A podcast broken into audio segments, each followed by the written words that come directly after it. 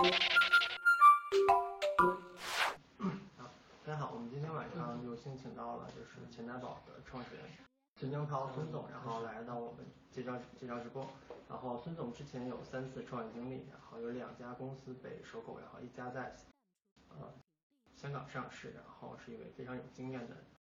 创业者。然后那我们先请孙总来介绍一下自己吧。啊，呃，各位网友大家好，我是孙江涛，呃，我是一个连续创业者，呃，二零零一年开始第一次创业，到今天差不多十五年的时间了，啊，这些年呢风风雨雨也经历了很多事情，啊，这个过程可以说有欢笑也有泪水啊，也有很多的收获。今天也非常高兴能够在这里跟大家一起做做分享。啊，钱袋宝之前应该是准备上新三板。对，嗯。那您能给大家讲一下为什么在新三板和美团之间最后选择了美团吗？哦，是这样，呃，其实这个这个心路历程也是逐步的发生了一系列的这种变化。其实原本我们在二零一六年的时候是有计划想去申请呃 A 股的这个创业板的。啊，甚至我们都请了专业的这种券商入场，跟我们一起合作了几个月的时间，对我们进行了深入的这个调研以及深入的这种分析。那么，呃，通过这个分析的这种情况来看呢，我们从基本的这种财务指标以及公司的这种呃基本面上，呃，专业机构都认为我们是有机会去冲一下这个创业板的啊，因为我们二零。一四年也有呃大概这个四千多万的利润，二零一五年也有五千多万的利润，所以是完全有机会去创业板排排队的。所以在这个监管的层面上来说呢，可能会面对的一些呃监呃主管部门不明确的这样的一些问题，因为我们除了呃原来我们的业务线上除了有支付业务之外，还有一些这个涉及这个互联网金融相关的一些业务。后来呢，我们通过嗯深入的思考之后呢，我们就把互联网金融的业务都砍掉了，然后整理出来这个只有嗯支付的这个相关的这种业务。那么也觉得挂牌新三板可能是一个更快的方式，所以在今年的二月份，我们正式的向这个股转公司提交了这个新三板的这个挂牌的申请。当然，这个路上呢，我们嗯又碰上了这个美团点评，那么。嗯，所以就在自己独立发展，还是去这个新三板，呃，去新三板挂牌，还是呃并入到这个大的互联网集团，嗯，两者之间做了很深入的这个思考。那么我们最终决定这个，嗯，并入到这个美团点评，其实非常重要的原因呢，我们我们自己的想法还是希望在我们手上的钱袋宝能走出一个更大的梦想。因为如果在我们自己的手里呢，我们会在二线。这个支付支付公司里边应该算是第一梯队的，但是呢，这个呃很难突破这个二线的这种限制，因为我们自有的资源没有很大量的 C 端用户，也没有一个非常刚需的一个交易场景，所以在这两个情况之下呢，我们很有可能只是在二线的这个这个支付公司里边去去努力去提高。那么挂了新三板之后呢，我们可能会有机会在资本市场上搞一些这个。资本上的游戏啊，融资啊，再做一些并购啊，做做市值管理啊，可能在这方面会有一些发展空间。但是加入美团点评这样的一个大家庭呢，是有机会为更大的一个用户群，六亿的用户，四百五十万商户这么大的一个规模的用户群，去提供更有意义的这种支付服务。所以在这两个平衡之间呢，我们还是最终决定选择了这个后者。我们是觉得可能能让这样子的一种选择，能让。钱袋宝这个品牌能为更多的用户去提供很有意义的服务。那孙总，那您觉得钱钱袋宝对于美团点评来说最大的吸引力是什么？嗯，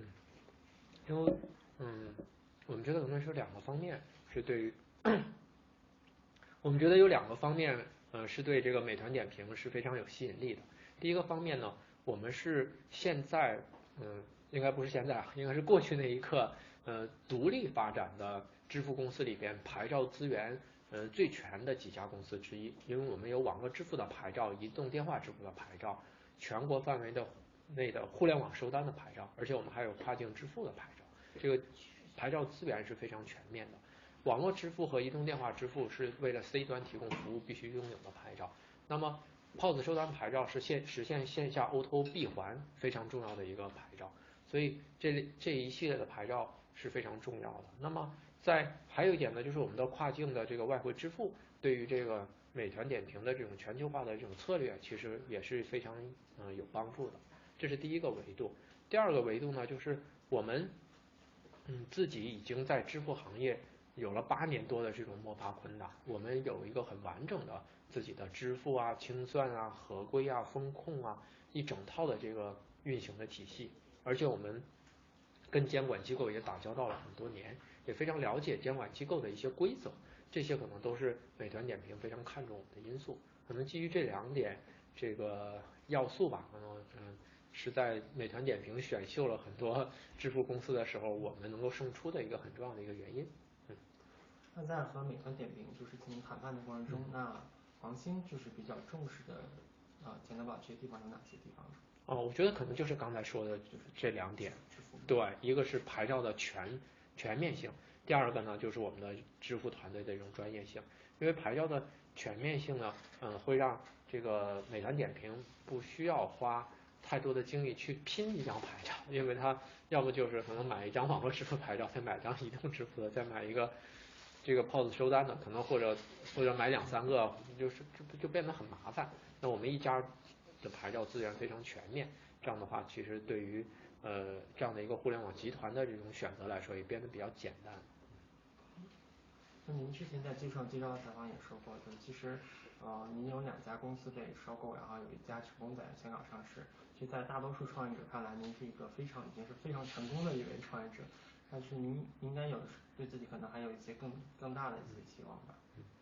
因为嗯，如果说嗯我们做的不算不算差的话，确实在我们手里很少能够把公司做死，基本上都把公司做赚钱了，并且做到了一定的规模。就像我的投资人嗯张震先生说过，说我们这个团队从零到一，从一到十做的还是很不错。其实，在过去的这些年创业过程当中，我们从十到百，从百到千这件事情，确实没有做的特别的漂亮和精彩，所以我们是觉得心底里还是有挺多的这种遗憾的。啊，虽然我们经历了互联网的这样的一个很好的机会，呃，又经历了移动互联网的一个机会，在这两个特别大的这种潮流和红利过程当中，虽然我们从从小到中型发展壮大起来了。我们呃团队也具备了一定的行业的这个地位，但是其实跟同期呃一起进入行业的企业，或者说后面又新进入企业来比，我们毕竟还是发展的比较慢的，所以这可能是我们创业的过程当中需要向呃同是创业者的呃更优秀的企业当中需要学习和提高的地方。所以我们就觉得卖卖两家公司。和一家小公司在香港上市，其实并不是能让我们有多骄傲的一件事，只能说我们做的不算差啊。在这样的一个非常好的中国的创业环境，以及这个呃互联网的红利和移动这个互联网的红两个红利的情况之下，我们不算做的太差，但是其实也确实没有什么值得骄傲的事情。您之前在接受在接受介绍采访时提到了这样一个问题，就是说呃可能。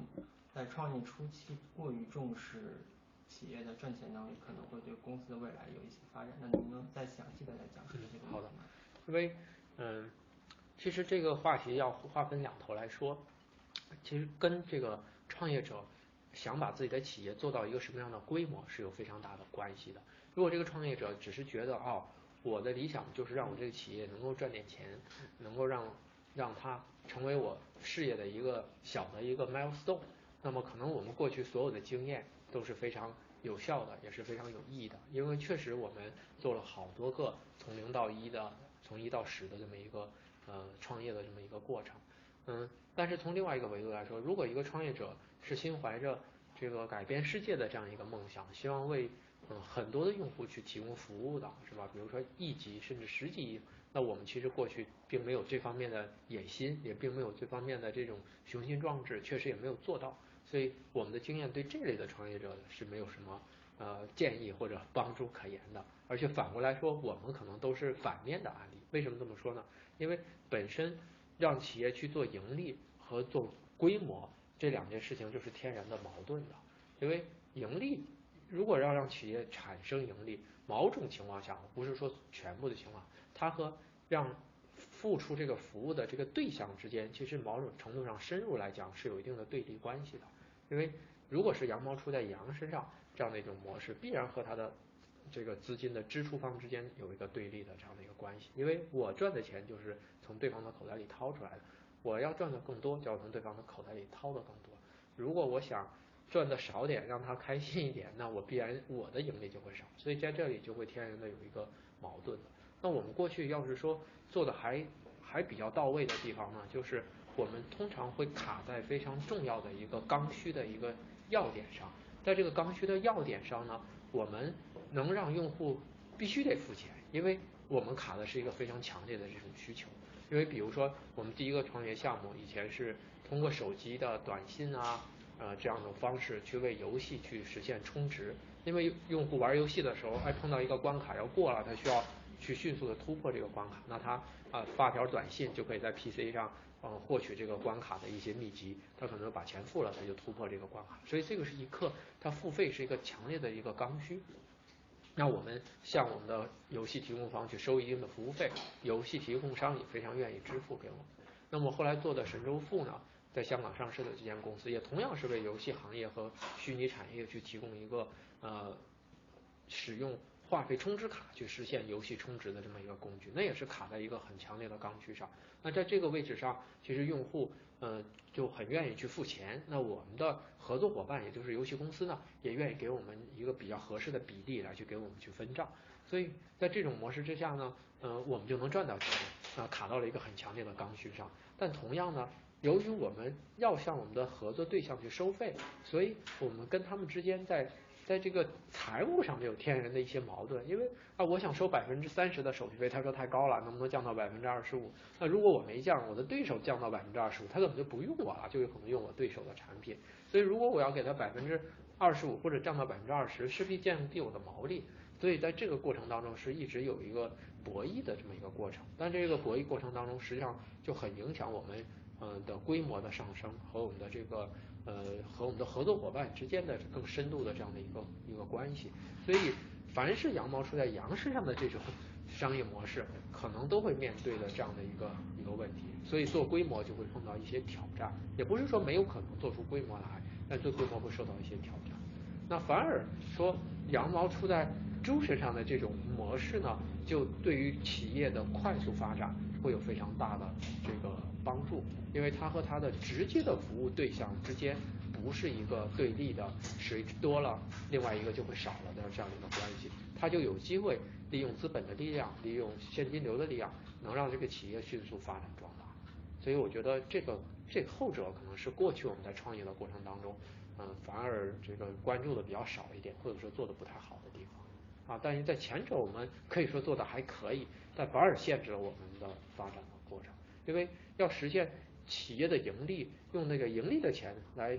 带来企业的滚动性发展，其实这个过程还是蛮链条还是蛮长的，所以会把整个企业的发展进程会拖长。这要是说，如果一个创业者想快速做大一个企业的话，这可能不是一个特别好的方式。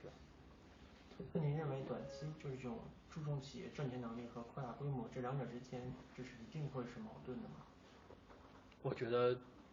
多数情况下就是非常强烈的矛盾，比如说我们看到的这个京东，它其实它不是不具备盈利的能力，但是它为了追求规模，追求更好的这种用户体验，它并没有嗯着急让它的企业能够赚钱。我们一直看它一系列的淘宝，到今天好像还没有全面盈利的，没处于这样一个状态。那所以我们就就从这个维度上来就看，并不影响这个京东它的。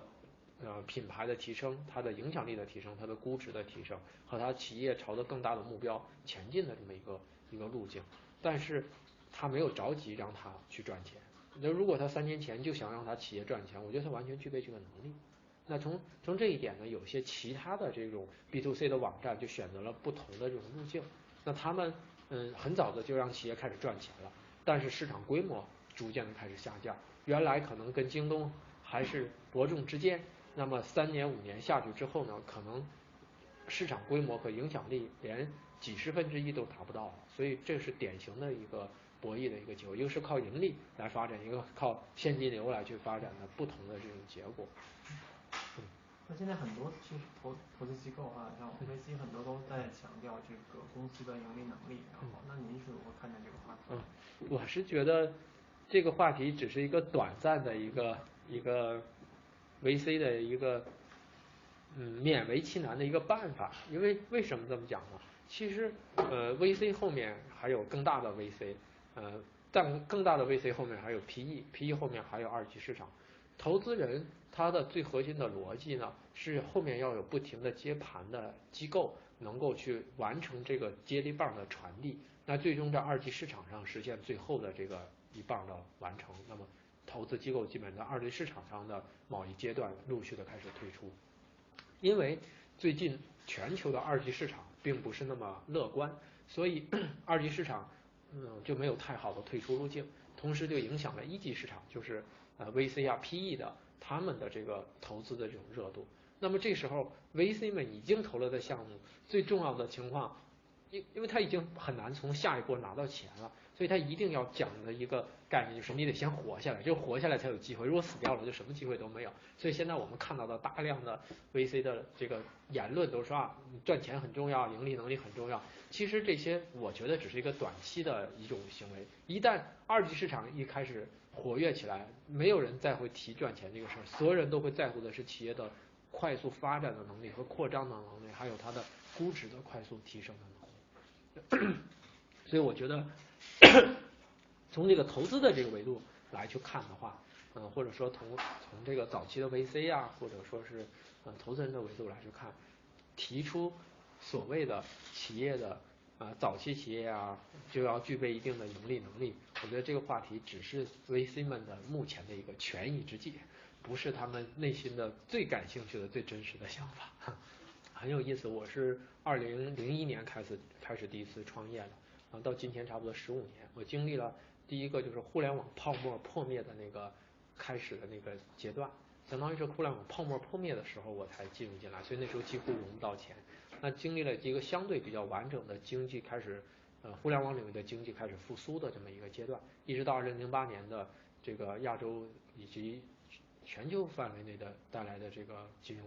金融危机，算是嗯我们这个大的领域当中的一个小的一个一个波谷。那么之后呢，又开始进行复苏。那么到二零一六年，也就是今天，让全球范围内的一个相对来说经济比较疲软的这么一个状况。其实我是看到了三个经济周期，呃的第一个经济周期的后半段，然后以及第三个经济周期的前半段，至少到现在，我算是看到了三个经济，一前面那个跨了个尾巴，现在是一个头，所以应该算是看到了两个完整的呃相对的一个经济周期。所以在这个整个过程当中呢，看到了很多的企业呃诞生、消失、诞生、消失，有的企业快速发展，有的企业快速消亡。那么在这个过程当中，为什么刚才我提出呃 VC 的这么一个呃基本的观点？嗯，我对 VC 的这么一个基本的看法，就是因为过去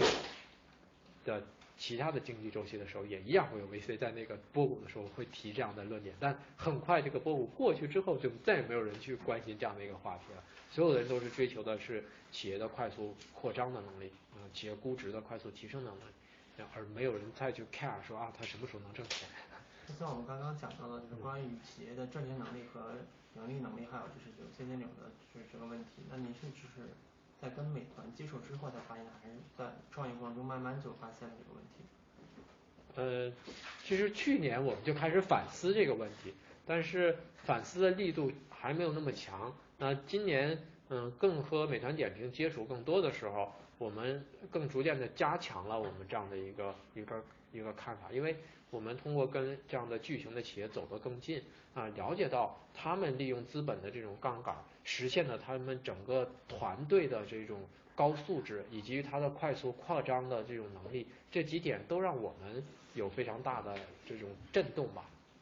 因为靠企业的盈利来去逐步推动的发展，无论从企业规模的过程发展过程，还是说从这个人才的这种吸引来说，可能都处于一个相对劣势的状态。因为我为了追求盈利，可能就会考虑啊，如何能压缩成本？那成本可能在房租啊、人员的激励啊各方面，可能都会受到一些一些限制。但如果我为了追求规模的话，那所有为了规模有意义的事情，那我要吸引第一流的人才去激励他往前冲，那么资金反而反而盈利并不是我最 care 的一个关键指标，那我这个公司扩张的速度就会非常。那就是有没有觉得在反思的过程中发现，因为就是有的时候过于注重这个企业的盈利能力，而错过了一些对于自己之前的创业项目的一些很好的发展时机呢？对，其实是我们在根儿上就错过了。因为我们并不是说啊，我们在权衡规模和盈利之间，我们选择了盈利。我们过去之所以我我们感觉有些失误的地方，是在于我们觉得我们在启动的时候就选择错了方向，我们是根本不 care 这种规模和。发展的这种思维方式，我们就觉得啊，企业就应该去赚钱，就应该最快的速度去赚钱，然后用赚来的钱再去推动它滚动性的发展。我们为什么要稀释股权给那么多的投资人一轮轮的去融钱呢？我们完全可以靠我们的盈利能力去推动我们企业的逐步的发展。但其实，在传统的呃经济模型的情况之下，这种方式没错，因为以前如果说没有股市、没有资本折现这一套的这种杠杆的这种能力的时候，那我们这套思路。打法是没没问题的，因为你只能靠赚钱来去推动企业的发展，然后投资人呢也是只是一个股东，股东他也没有二级市场变现的这种能力，因为那时候可能以前可能没有二级市场，是吧？他也只能靠企业今后赚了钱给他分红去提供这个盈利。那现在我们看看全球的投资人，有哪个投资人说是靠投资分红来去赚钱的？我觉得几乎是我们看不到这样的一种现象，大家都是靠未来的这种这种。估值的贴现的这种能力来实现它的财富的这种迅速的这种增值，因为资本市场的诞生之后，所有的游戏规则就发生了变化。如果还用我们牛顿定律的这种时代的思维方式去经营企业，那一定会让企业进入一个老牛拉车的这么一个慢速发展的状态。那它在相对有限的一个氛围之下，它的策略是对的。但是如果放眼一个大市场或者全球市场，这种逻辑一定是出问题。如果我做的生意可能就是经营一个小饭店，服务周围的呃几平方公里的那么一个人群，我也没有说想把企业做大，那过去就相当于在牛顿定律下去运行这个企业没有问题，所有的方式都可以按照传统的商业逻辑来去玩。那如果你觉得要开分店，要去开连锁，要走出这个县城。走到全国，甚至走向全世界，那一定要换一个玩法来去玩，因为你的对手不是你自，不仅仅是你自己，还有很多的其他的人。如果你用一个过去时代的打法，就有点像你用冷兵器时代的玩法去跟热兵器时代的这个对手来去竞争，肯定是打不过对方的。因为起码在发展速度、发展规模、人才吸引，嗯，一系列的这样的问题上，你无法跟竞争对手开出同样有竞争力的方案。那您在做天使投资人的时候，就从一名创业者到一名天使投资人开始看别人，就从做自己的项目到看别人的项目，那这个心态上会不会有一些转变呢？对，我觉得有两点是是蛮有意思的一些一些感觉吧。第一点呢，就是最开始去看创业项目的时候，我会觉得看哪个项目都好，哇，这个我觉得他们的创意就是不能说每一个吧，就是看绝大多数的项目都觉得挺好，因为他们的理念和他们的一些。想做的一些事儿，确实会解决的一些需求的问题。那么，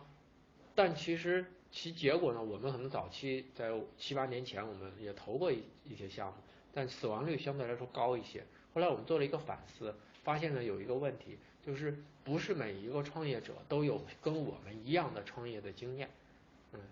换句话角度来说，就是同样那件事儿，在一个新的创业者手里，他没有做成。那如果说我们手里呢，或许那件事儿可能还能比他做的会好一点，因为我们的创业经验相对丰富一点。我们用我们自己的这种能力去